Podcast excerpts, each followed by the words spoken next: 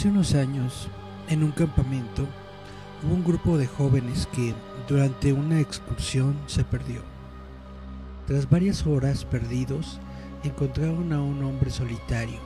Llevaba un hacha en la espalda y no les daba buena espina, pero, desesperados, le preguntaron cómo se llegaba al pueblo.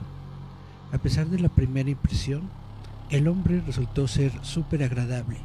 Les dijo que se llamaba Yoduloso y les acompañó hasta el pueblo, donde se despidió. Antes se hizo una foto junto a los jóvenes. El grupo de jóvenes contó en el pueblo que el hombre que los había llevado hasta ahí se llamaba Yoduloso, pero los vecinos de la localidad dijeron que aquella, aquello era imposible. El único yoduloso que había habido en el pueblo falleció hace más de 100 años y murió de una forma horrible. Un grupo de niños jugaba a la pelota y se les escapó. Yoduloso fue por ella. Llevaba un hacha en la mano y tuvo la mala suerte de tropezar y cortarse su propia pierna.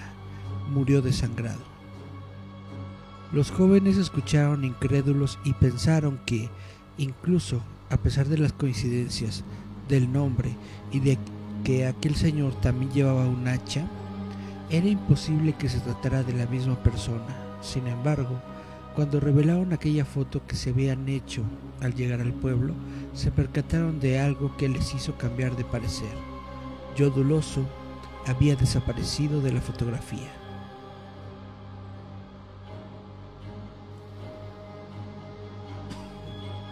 Hola, hola chavos, ¿cómo están? Esto es Yaya Metal Robot. Estamos de nueva cuenta en nuestra segunda edición de esto que se llama Visitantes Nocturnos, que es un intento mío de leer historias de terror los sabaditos en la noche madrugada, etcétera, etcétera.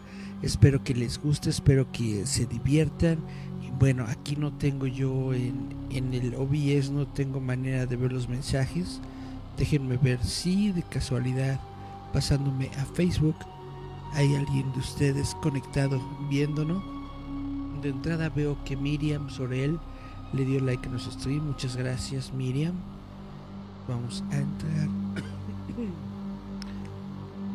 Entrar al Facebook en un momento.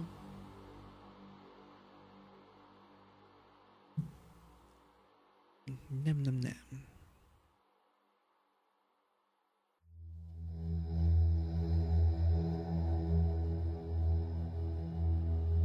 Perfecto, sí tengo dos mensajes. Dice buenas noches, días. Y dice que hay otro mensaje, pero dice cargando, no puedo verlo de momento. Pero bueno, estamos aquí, ya Metal Roboto, estamos aquí en Visitantes Nocturnos y vamos a darle pues lectura a otro pequeño cuento que espero sea de su agrado. Se llama El loco bajo la cama.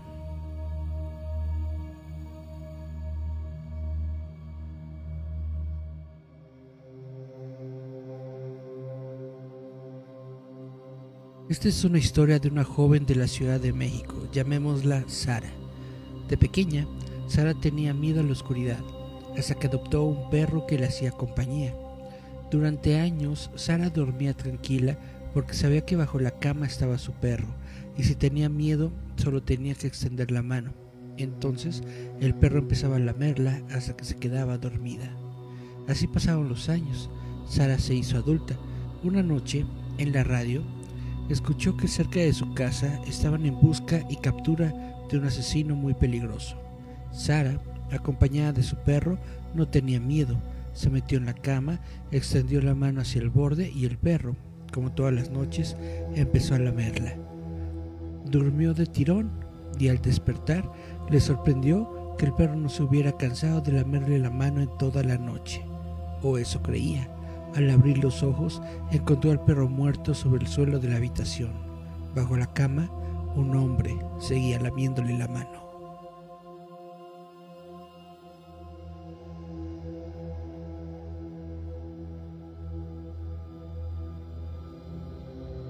Chan, chan, chan. Vladimir Poturo le dio like, muchas gracias. Vamos a recargar, a ver si se pueden ver los mensajes. Solamente veo un solo mensajito de Cari Santiago. Vamos a irnos a ver.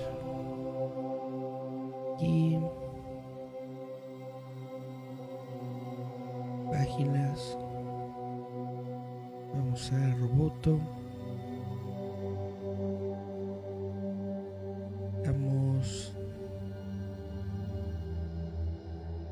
clic en el video.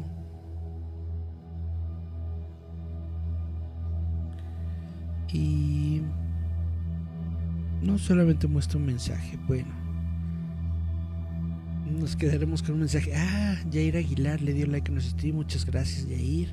Bueno, vamos a escuchar, vamos a leer otra cosita que tengo por aquí preparada. Este es un cuento que se llama Ladrón. Anda por la gran ciudad a hurtadillas, fisgoneando, escondiéndose en los portales, mirando por encima del hombro. Sus ropas no le ayudan a pasar desapercibido, negras, sucias y rotas, aunque si consiguen que nadie se le acerque demasiado. En una mano lleva una bolsa de papel, de unos grandes almacenes. Está también rota y sucia, y su contenido no es visible para nosotros, pero sí para nuestro desconocido, que no deja de mirarla con sus ojillos ávidos y manipularla con sus manos enguantadas. Y así pasea y mira y se esconde, hasta que, viéndolo solo, se acerca a una bicicleta oxidada y olvidada, atada con cadena a un poste. Toca la bolsa y de repente la bicicleta no está.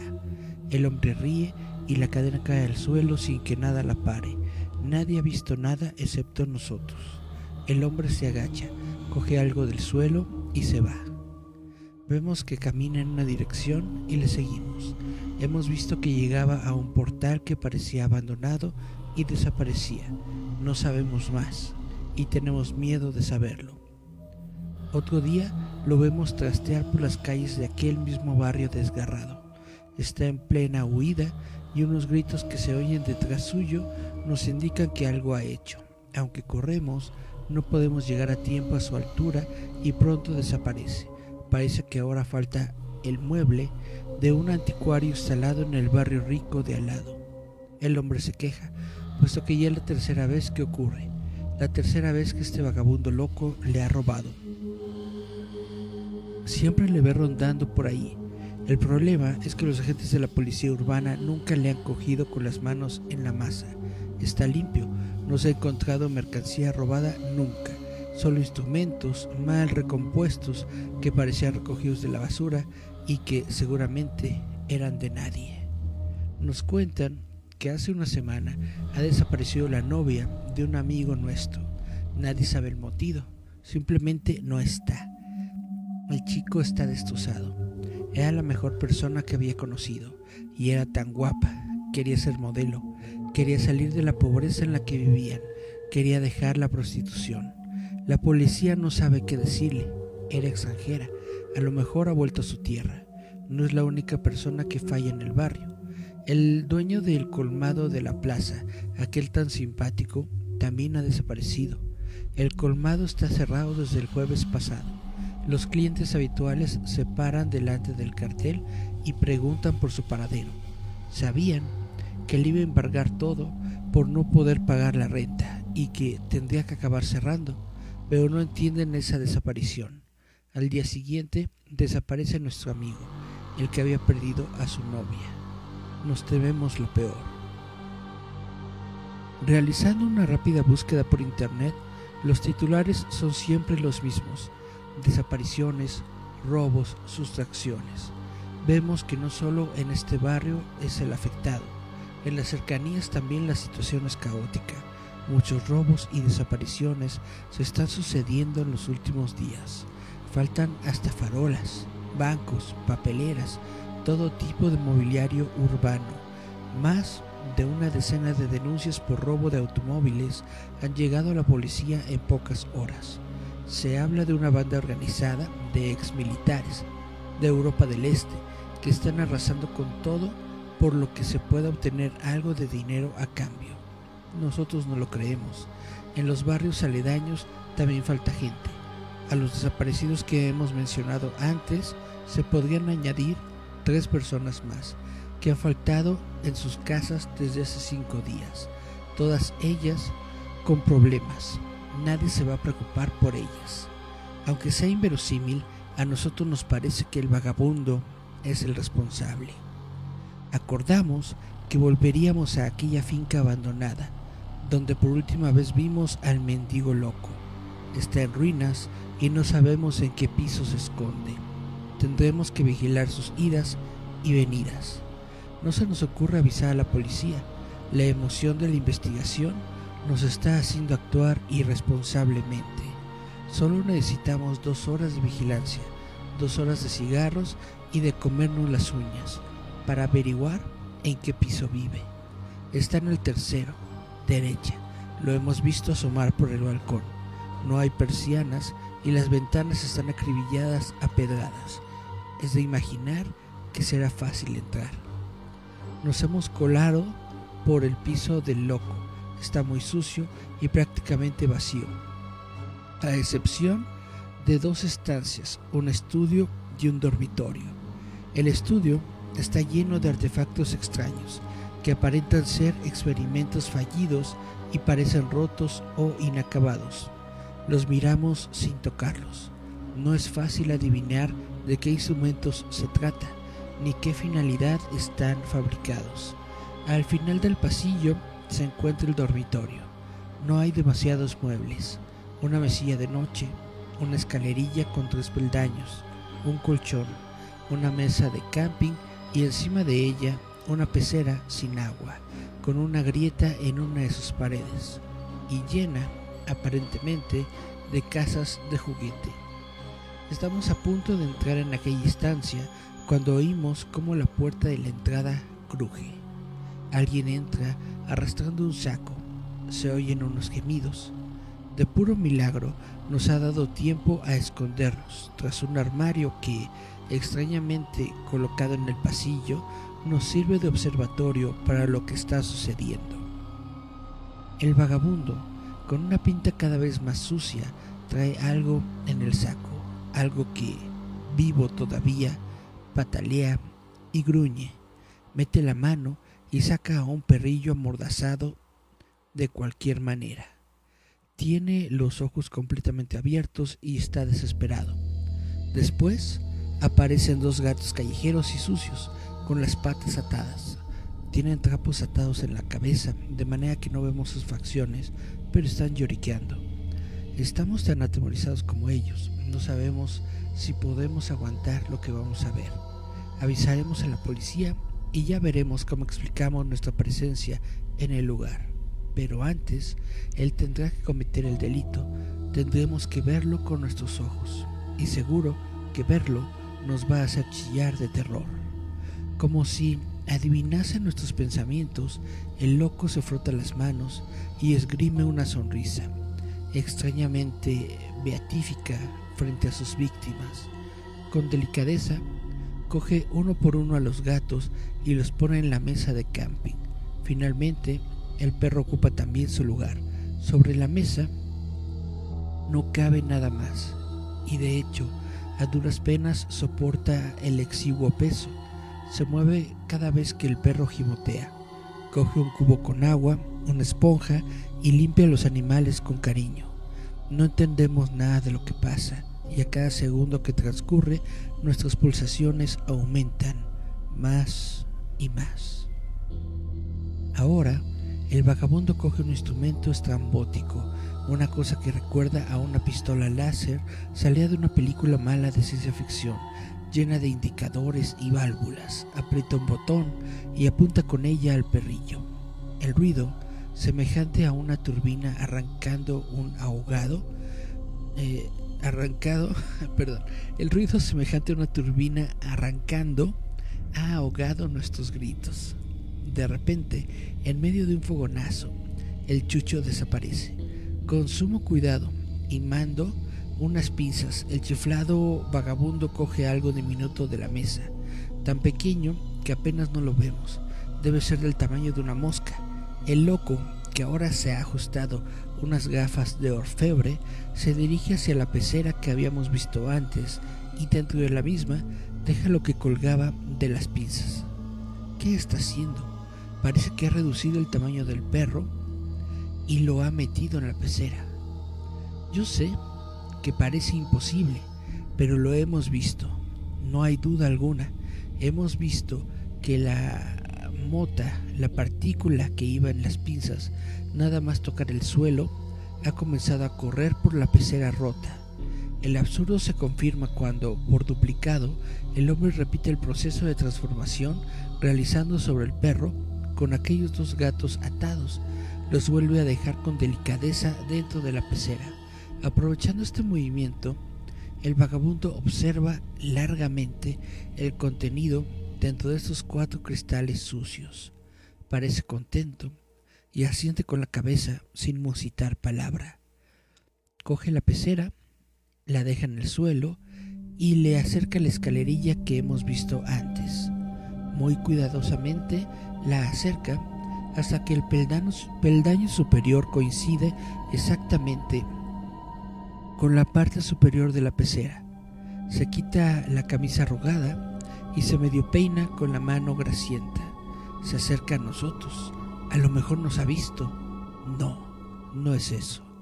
De adentro de aquel enorme armario tras el cual nos hemos escondido, coge ropa limpia, sin usar, con la etiqueta y todo antes de vestirse con ella, se limpia con aquella esponja y usando el agua de aquel cubo. El agua ha quedado negra, pero él tiene ahora una pinta aceptable.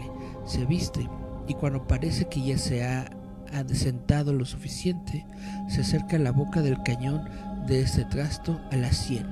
Se vuelve a oír el rudo, el ruido similar a un avión aterrizando o a un secador de pelo a punto de explotar. Por suerte, no ha oído nuestro chillido de pavor, ya que el hombre ha desaparecido. Una especie de vapor flota encima del taburete. El silencio que reina en el piso es ahora abrumador. Solo quedamos nosotros, la pecera, aquella escalera y la extraña máquina reductora, que al caer ha perdido varias piezas. Aunque parece que el artefacto no va a funcionar nunca más, por si acaso, cuando nos acercamos, saltamos por encima de ella, creyendo que así nos salvaríamos si se disparase accidentalmente. Nos acercamos a la pecera sudando y cogidos de la mano miramos dentro del cubículo que mide escasamente medio metro. Adentro vemos una diminuta calle con papeleras, macetas, todo está ordenado y limpio los pequeños coches están aparcados armoniosamente y en la tira de papel de lija que hace las veces de asfalto, unas líneas discontinuas están primorosamente pintadas. En la única acera existente se levanta un anticuario, donde minúsculos muebles están expuestos. Al lado hay un antiguo colmado. En la puerta vemos al tendero que había desaparecido está dejando sobras a los dos gatos y al perro callejero que hemos visto desaparecer antes. Una chica rubia pasea por la calle, cogida del brazo de un chico que es, que es clavadito a nuestro amigo. Parecen contentos, se cruzan con otras tres personas que caminan despreocupadamente. Al final de la calle, un hombre se baja de una bicicleta oxidada y la apoya en una farola. Al levantar un brazo se da cuenta de que tiene algo en la manga. Parece que se sonríe y ahora se quita unas etiquetas que le cuelgan de la ropa. Mira hacia el cielo y nos saluda. Se dirige hacia la tienda de antigüedades y abre la puerta.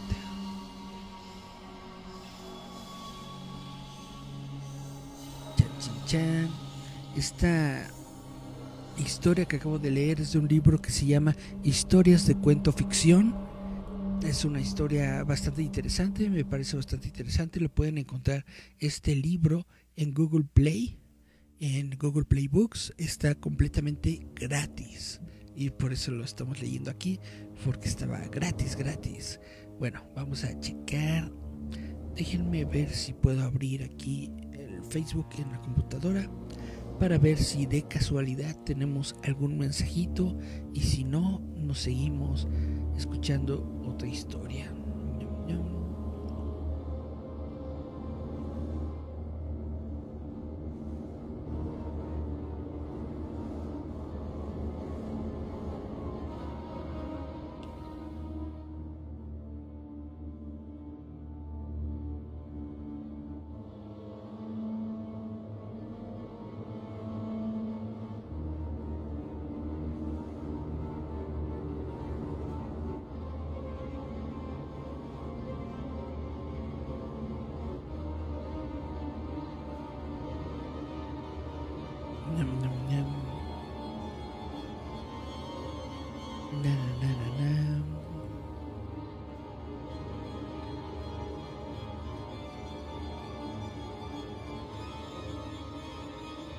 Vamos a abrir roboto.mx. Como les estaba platicando, bueno, como les comenté en el en el live stream del jueves pasado, no sé por qué en mi programa de OBS, que es el que utilizo para hacer las transmisiones, ya no me están apareciendo los mensajes de los mensajes del chat que se supone que están junto a junto a estos videos exactamente de, de live stream que se están haciendo. Entonces tengo que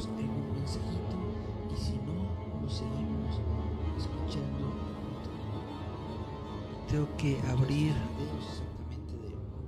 el video que tenemos en Facebook, pero esto está haciendo que se, que se duplique el audio. Déjenme ver cómo le pongo. Ya. Perfecto. Quitamos el audio. Listo, ya estamos. Ahora sí, ya tengo aquí. Ya tengo aquí los comentarios por fin. Dice Miriam sobre Luthor, mi primer programa. Hola Miriam. Este es el, mensaje que me faltaba hace rato por leer. Buenas noches, días, Cari Santiago. Dice, esa historia de la mano siempre me da mello. A la del perrito. Es una, es una historia bonita. Dice, por dos, me quita las ganas de pararme en las noches. Y dice Cari Santiago, tengo mello. Perfecto, pues esto está... Pues está raro que no pueda ver los mensajes en el OBS, pero bueno, al menos ya voy a tener aquí abierto esta otra pantalla de Facebook en caso de que haya otro mensajito por ahí. Y bueno, con lo que voy a cerrar este programa de hoy es con una vista a nuestro libro de leyendas mexicanas. Chan, chan, chan, chan. De todos los tiempos, no solo de la colonia, sino también hay aquí algunas leyendas mm, más, más actuales. Y bueno, vamos a leer esto que se llama El Medallón de Soledad. Déjenme nada más tomo tantita agüita.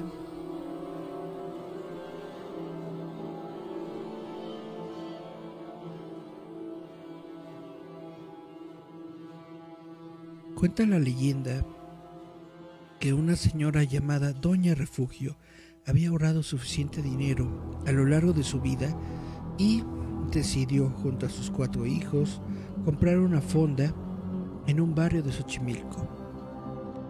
El lugar se encontraba deteriorado, así que antes de abrirlo, los dueños comenzaron la reparación que consistió en resanar y pintar paredes. La familia avanzaba en los arreglos de su nuevo negocio, trabajaba día y noche, ya que la emoción por terminar era grande. Una ocasión, dos de los hijos de Doña Refugio resanaban un muro, ya casi terminaban, cuando uno de ellos notó que sobresalía una pequeña erupción de la pared. Tomó su espátula y raspó con intensidad. Había algo atorado en ella. Los hermanos unieron fuerzas, y con ayuda de picos y martillos escarbaron con precaución de no fracturar el muro. Entre más removían el concreto, más se daban cuenta de que lo que estaba atorado en la pared era bastante grande y tieso. Repentinamente, uno de, los, uno de los hermanos dejó caer al piso un martillo cuando descubrió algo estremecedor. Después de trabajar arduamente, se toparon con que lo que obstruía el muro era un esqueleto que traía un medallón colgado al cuello. Un esqueleto emparedado en la pared. ¿Por qué estaba ahí? ¿Desde cuándo? La familia quedó impresionada por el escalofriante hallazgo. Pasaron varias semanas antes de que se repusieran del susto e intentaron seguir con su vida de manera normal, aunque guardaron el secreto de aquel inusual hallazgo. Siguieron trabajando hasta que un buen día la fonda estuvo lista para abrir sus puertas. Sin embargo, pasaron las semanas, luego los meses y la familia casi no tenía clientela. Estuvieron largo tiempo en esas circunstancias, pensando que lo mejor sería cerrar definitivamente el negocio. Fue en ese tiempo que llegó a trabajar Soledad, una muchacha morena muy guapa a la que contrataron como mesera del lugar. Desde que apareció la joven, extrañamente comenzaron a arribar varios clientes al sitio. Parecía como si la presencia de aquella mujer atrajera como imán a las personas del rumbo. Doña Refugio y sus hijos estaban encantados con ella. Tal era la fuerza de atracción de Soledad que una ocasión no se presentó a trabajar arguyendo estar enferma. Extrañamente ese día solo acudieron tres comensales al lugar. Cuando la joven se recuperó, como por arte de magia, volvieron los clientes. A todos se les hacía extraño lo que sobrevenía con Soledad pero ya que gracias a ella obtenían jugosas ganancias, no le cuestionaban nada acerca de su vida ni de sus antecedentes. En el barrio nadie conocía a la chica, no sabían de dónde venía o cuándo había aparecido por primera vez en aquellos terruños. Su presencia representaba un verdadero misterio. Pasaron dos años después de haber inaugurado la fonda cuando Soledad pidió reunirse con Doña Refugio y sus hijos. Se juntaron una tarde después de cerrado el negocio y la joven explicó que ya no trabajaría más en la fonda porque era tiempo de irse a nuevos rumbos.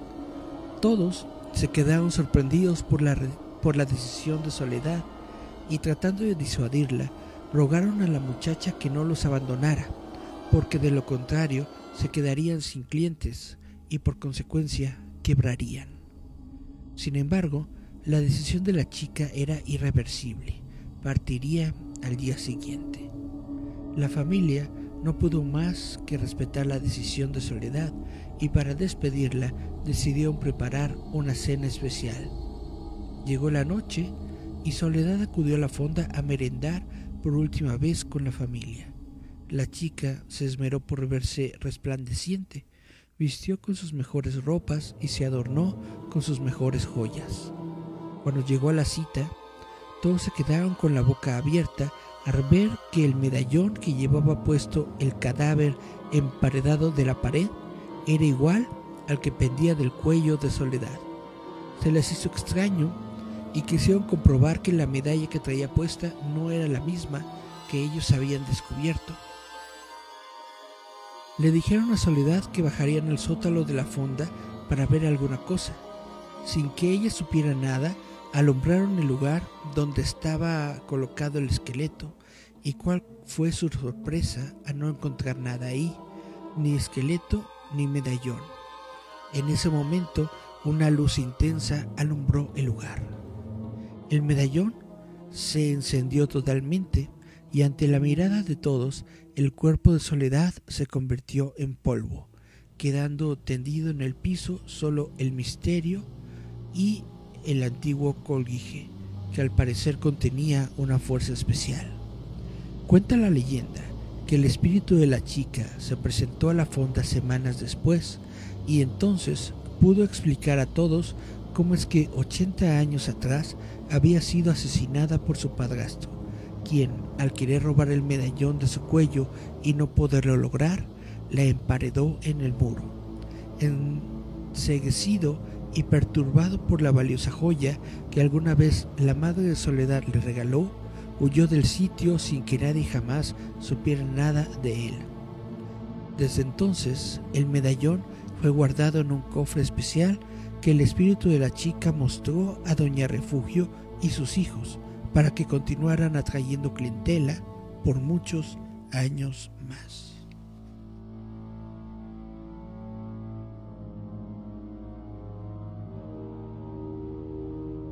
Chan, chan, chan. Pues esto fue una leyenda. Es una leyenda que está bien bonita, la verdad.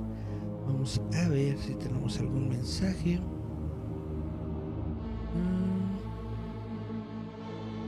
Mm. Uf, última historia. Sí. Carambas, qué historia. Sí, estuvo, estuvo chida. Parece una historia bonita, una leyenda bonita. Bueno, espero que se le hayan pasado bien, espero que eh, se haya escuchado todo esto bien le subí un poco el volumen al, a la musiquita del fondo, a ver si no me quitó mucho a mí. Eh, si se escuchó bien o no, ya me platicarán después. Dice Cari Santiago, qué buena historia. Dice, estuvo muy buena, no la conocía. Pues, muchas gracias. Qué, qué bueno que te gustó, qué bueno que te gustó la leyenda. Es la leyenda de, ¿cómo se llama? El medallón de soledad de este librito de leyendas mexicanas que tengo. Chun chun. Y bueno, espero que les haya gustado el programa de hoy, espero que les hayan gustado las historias de hoy. Vamos a ver qué leemos para la siguiente semana. Si ustedes tienen alguna recomendación, la pueden dejar en los comentarios o decirme después para que lo podamos leer aquí. Si ustedes tienen una historia que les gustaría que se leyera también, con todo gusto, cualquier recomendación, cualquier cosa, ya saben, lo pueden dejar en los comentarios.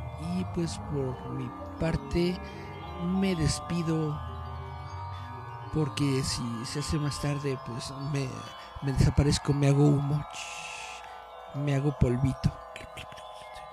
Entonces nos estamos viendo la próxima semana. Yo soy el Contreras. Esto fue Visitantes Nocturnos en roboto.mx. Y sin más, chao, chao, chao.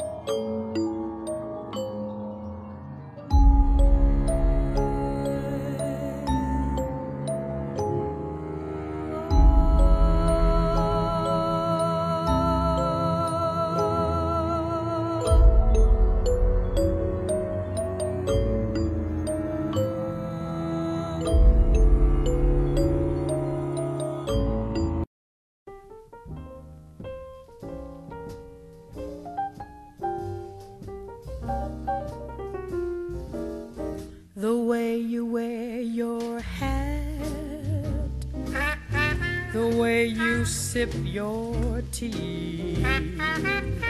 The memory of all that. No, no, they can't take that away from me. The way your smile just beams. The way you sing off key. The way you haunt my dreams. No, no,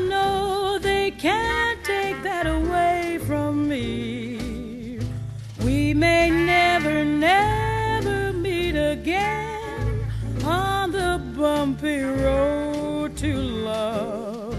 Still, I'll always, always keep the memory of the way you hold your knife, the way we danced till three, the way you've changed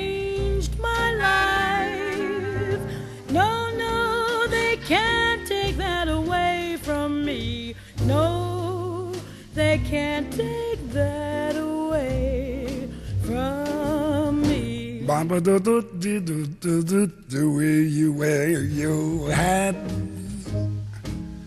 the way you sip your tea the memory of all that. No, no, they can't take that away from me.